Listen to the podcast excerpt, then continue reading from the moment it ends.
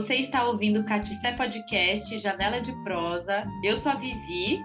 Eu sou a Laura. E hoje a gente vai fazer um programa diferente, um episódio que eu e a Laura vamos fazer uma prosa, né, Lau?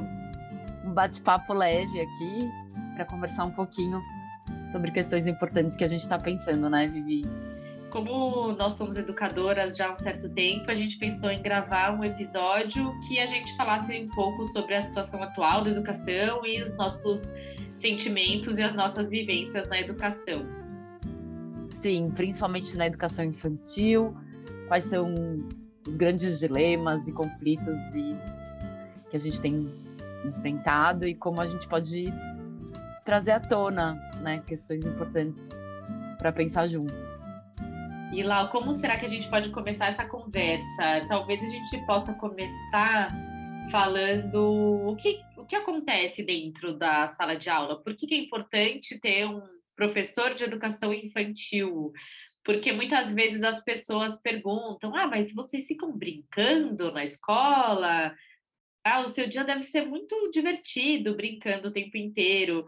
E isso é muito recorrente, mas falar um pouco sobre, bom, então o que é ser um educador, né, para crianças pequenas? Então, Vivi, é, pensando assim que essa criança, ela está ali vivendo no, no, seu ambiente familiar, né, construindo suas relações com, com, as, com as pessoas da família, com pais, avós, tios, essa escola que é a primeira representação do mundo dela, né? E aí essas, essa, essas relações sociais todas que vão se abrir e, e é muito significativo porque como ela vai ser recebida na escola e as relações que ela vai estabelecer ali vão ser representativas para ela de como vai ser o mundo que ela vai que ela vai enfrentar, como ela vai enxergar o mundo e, e essas relações e como ela vai se estabelecer a partir dessas, dessas primeiras construções aí de vínculos e de, de relações, né? Eu acho que a gente, por mais que a gente fique pouco tempo com as crianças, em comparação com as famílias, eu, eu me vejo falando muito, por exemplo, com as crianças sobre respeito, sobre gentileza, sobre olhar para o outro, um exercício muito de, de perceber, de ter uma responsabilidade sobre as suas ações. Eu espero que todo dia que eu faço uma intervenção como essa, eu espero que isso tenha realmente algum efeito para aquela criança que está em formação, né? Que ela se torne um indivíduo que seja consciente dos seus atos, das suas escolhas e, e do outro, do seu impacto no outro. É, e quando você fala isso, né, eu fico pensando nessas, nessas pesquisas da, da instituição ali da Maria Cecília Vidigal, que ela fala, né, que investimento na primeira infância, cada um, um dólar investido em políticas da primeira infância tem é, retorna 17 dólares para a sociedade, né? Quando a gente pensa nessas relações, nessa construção do respeito, da equidade, do, dos, dos vínculos, das resoluções de conflito que são trabalhadas na educação infantil, quanto isso está ajudando no combate à, à criminalidade, na, na construção, nas, nas relações mais democráticas, né, que vão se estabelecer na idade adulta dessas crianças, em como a gente constrói uma sociedade muito mais justa e muito mais competente nas situações socioemocionais, né? Hoje em dia não é suficiente que as crianças se aprofundem no conhecimento. É muito importante também que as pessoas sejam competentes socialmente, né? Pois é, Lau. E quando a gente fala disso, a gente pensa qual que é o papel do educador? O que, que faz de um educador um educador? É exigido que a gente tenha graduação completa em pedagogia, pós-graduação, que a gente faça curso de especialização, de atualização, mas pouco se fala sobre como e em quais condições o educador vai fazer esses cursos. Ele vai investir do salário dele, ele vai conseguir usar o horário de trabalho para cumprir todas as funções da escola, para conseguir se dedicar aos cursos no seu tempo livre. Por isso que eu te pergunto, Lau, as escolas estão investindo e apoiando os professores que querem estudar e se atualizar? Então, Vivi, aí a gente entra no grande dilema de ser professor da educação infantil nesse momento.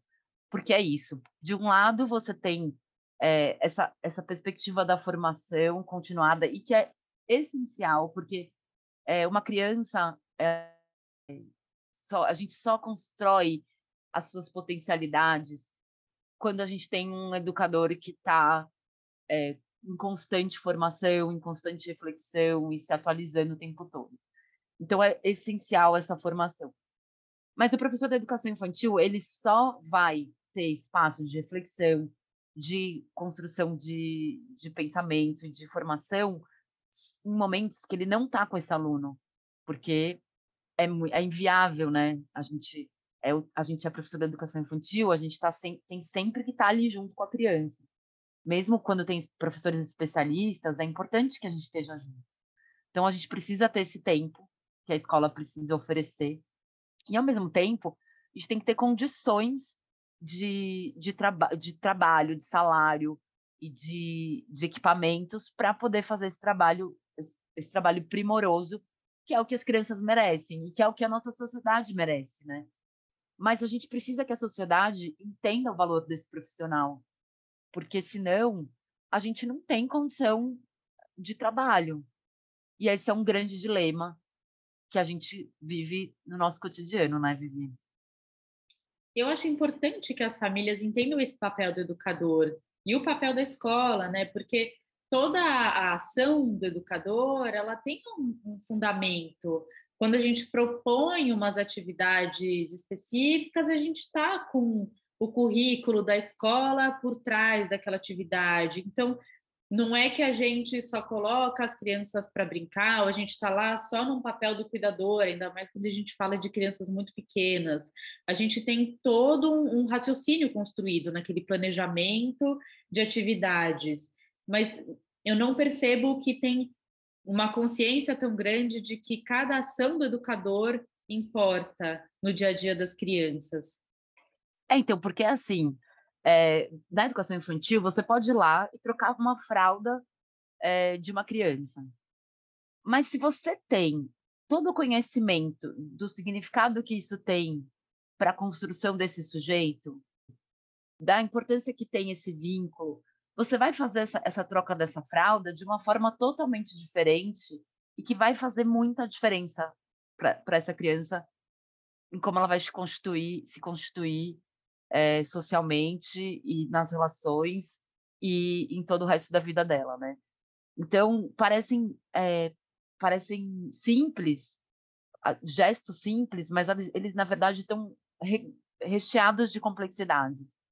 E essa é a grande questão que a gente precisa ir construindo junto com a sociedade, né? não só com as famílias, mas com toda a sociedade, de entendendo como esses pequenos gestos podem ser preenchidos de potencialidade quando a gente tem um, um respeito mesmo a esse profissional, um outro, um outro olhar, né? um outro investimento também em relação a esse profissional.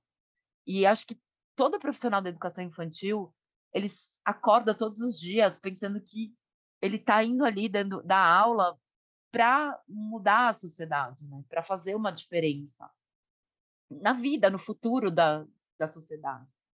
Ele é impossível um professor de educação infantil estar é, tá ali pelo salário, né? Porque a gente sabe que não é o retorno financeiro que faz com que a gente vá ali trabalhar. E essa parte do, quando a gente fala do recurso financeiro, do salário, é, é muito desesperador, porque a gente que tem paixão por esse assunto e que estuda, que está há anos com esse assunto, a gente fala, gente, mas eu não estou sendo remunerada para esse trabalho que é primoroso.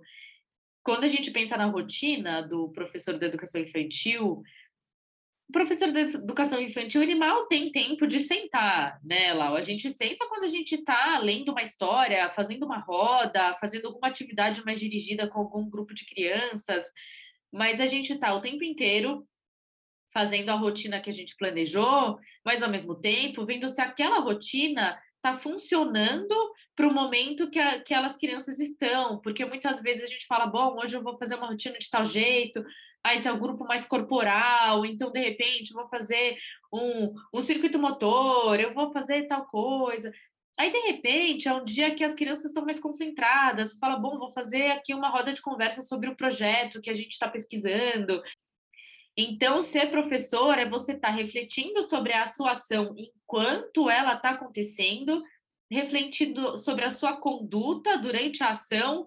Bom, como que eu vou conduzir essa atividade? Eu estou sentindo que esse grupo não está aderindo à minha proposta são muitas coisas. A gente está cuidando do cognitivo, a gente está cuidando do emocional, a gente está cuidando do, do pedagógico, e é muito desanimador quando a gente recebe a folha ali de pagamento e fala: nossa, eu faço todo esse exercício e a remuneração é essa.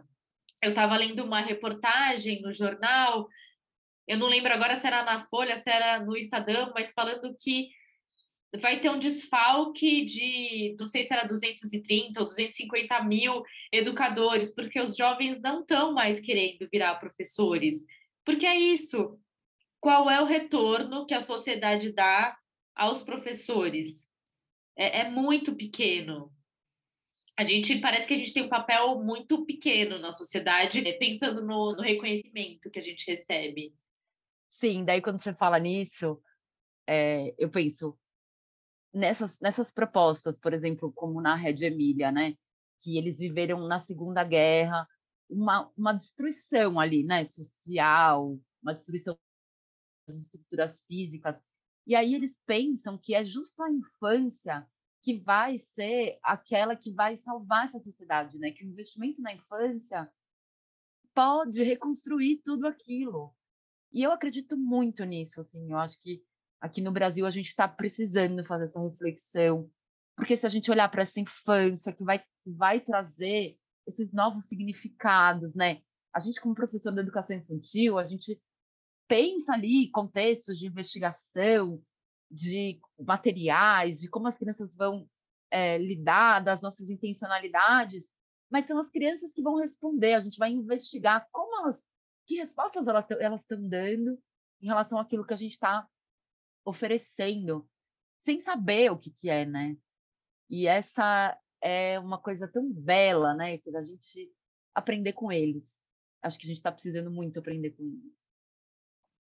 Muito se fala que a educação que vai resolver os problemas sociais, mas isso fica muito no discurso, né? Porque a gente não está vendo um investimento real hoje. A gente tem muita criança fora da escola, num, é, o número é absurdo, a gente retrocedeu muito, a gente tem muito adolescente fora da escola, tem muitas crianças em condição de, de trabalho para ajudar no sustento da família. Bom, fora as universidades, né, que também estão perdendo recursos. Então, a gente está num cenário muito complicado socialmente falando. Então, como é que a gente vai apostar nessas crianças se a gente não tem mais incentivo à educação? Eu não sei agora como é que a gente vai ser com o próximo governo, mas como é que a gente aposta nessa geração para que eles possam ter condições melhores? Se o que eles têm hoje já é muito precário, como que a gente consegue transformar a realidade dessas crianças num cenário tão catastrófico? Sim, Vivi, eu voltei, depois da pandemia, eu voltei para dar aula pensando justamente isso, assim, se alguém pode fazer alguma coisa, esse alguém são os professores da educação infantil, que estão ali com essas crianças, que precisam mais do que nunca de uma qualidade, de um ensino de qualidade, que precisam ser estimulados nas suas potencialidades, que precisam de afeto, de relações de, de respeito, que precisam trabalhar a empatia, que precisam se relacionar empaticamente com a natureza, para a gente poder construir outras relações com o mundo natural e, e pensar nas, nas situações das crises climáticas. Então, assim, é muita coisa que a gente precisa fazer como educador da educação infantil. E a gente não vai conseguir sozinho. Então, a gente precisa de verdade da sociedade junto com a gente, dando visibilidade a esse trabalho confiando e, e enfim, fico até emocionada em falar disso. Ah, Lau, é um assunto que mexe muito com a gente mesmo. A gente está no momento, as crises climáticas, né, como você mencionou, a gente já sabe que pouquíssima coisa está sendo feita, que a gente já não vai conseguir reverter o aquecimento global. A gente já sabe da situação catastrófica e a gente já vai começar a. A gente já está começando a perceber os efeitos disso.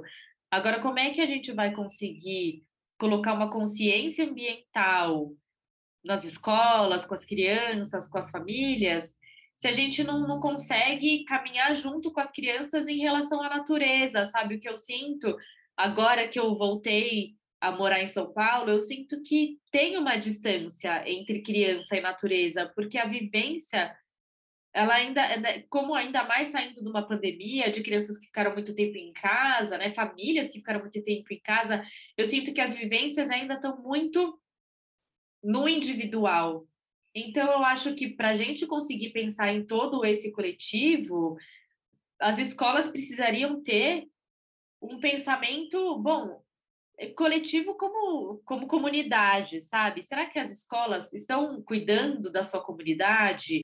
Bom, Vivi, pensando em todo esse contexto, em toda essa complexidade, queria te, te propor que a gente pensasse juntas, assim, quais seriam nossos sonhos, assim? O que você sonha, Vivi? O meu sonho é que todas as crianças e os adolescentes estejam na escola, é que eles tenham esse espaço e esse direito garantidos. E você, Lau? Não sei, eu penso, eu penso assim que as cidades sejam pensadas para a infância, né? Uma cidade boa para uma criança, uma sociedade boa para todas as pessoas, né? Então que as calçadas sejam possíveis de, de que uma criança vá sozinha, né, transite sozinha para a escola, né? A gente está falando de um sonho, mas pensar nessa possibilidade ajudaria a todos. Uma cidade boa para todos. É, escolas sem muros, né? Escolas mais abertas, escolas fazendo fazendo parte mais da sociedade e sonho também com as com a visibilidade da educação infantil, assim, né, e da infância. Então, que, que os trabalhos realizados na educação infantil eles estejam presentes em espaços sociais, no teatro municipal, em, em, no Parque Ibirapuera, que, que esses trabalhos da infância sejam mais presentes, mais visíveis. É como será que seria a transformação na sociedade se a sociedade tivesse contato direto com o que tem acontecido na infância com as crianças daquela cidade. E quando a gente trabalha a localidade com as crianças, elas se elas ficam mais apropriadas do lugar onde elas estão, né? Tem uma sensação de pertencimento que fica muito forte. Então, aquela criança que anda na rua, ela vê se tem árvores no lugar onde ela está, se passam aves, quem são os vizinhos, quem são as pessoas que trabalham no mercado, sei lá, nos comércios perto da casa dela. De repente, a criança ela vê que ela faz parte de um todo.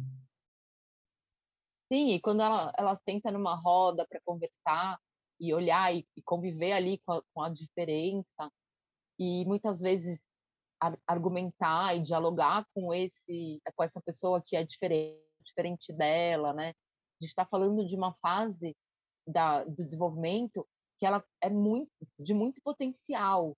Então você cuidar desse momento pode ajudar a inclusive diminuir a, criminal, a criminalidade, porque e, e até mesmo o respeito, uma sociedade mais justa, porque você vai construindo esses valores com as crianças. Exatamente, a gente fala de, de responsabilidade, a gente fala de autonomia e de uma autopercepção e a percepção do, do, do entorno. Até indicaria o documentário Começo da Vida 2, que acho que pensa bastante sobre essa questão. E feliz dia aos professores, Vivi, e a todos os professores que estão nos ouvindo. Feliz dia dos professores. E, bom, esse foi mais um episódio do Catsé Podcast, Janela de Prosa. um, uma janelinha de prosa para a gente falar sobre coisas que estavam na nossa cabeça. A gente resolveu, resolveu fazer um desabafo aqui de Dia dos Professores. E essa temporada ela é produzida, editada, apresentada por mim e pela Lau. Estamos aqui fazendo tudo, menos a trilha sonora, que continua profissional, uma coisa profissional no nosso podcast, que é essa trilha da Daiane Dalzuc e do, do Luciano Botosso. Nos siga no nosso perfil do Instagram, arroba e, nas, e nos assista na sua plataforma preferida de podcast.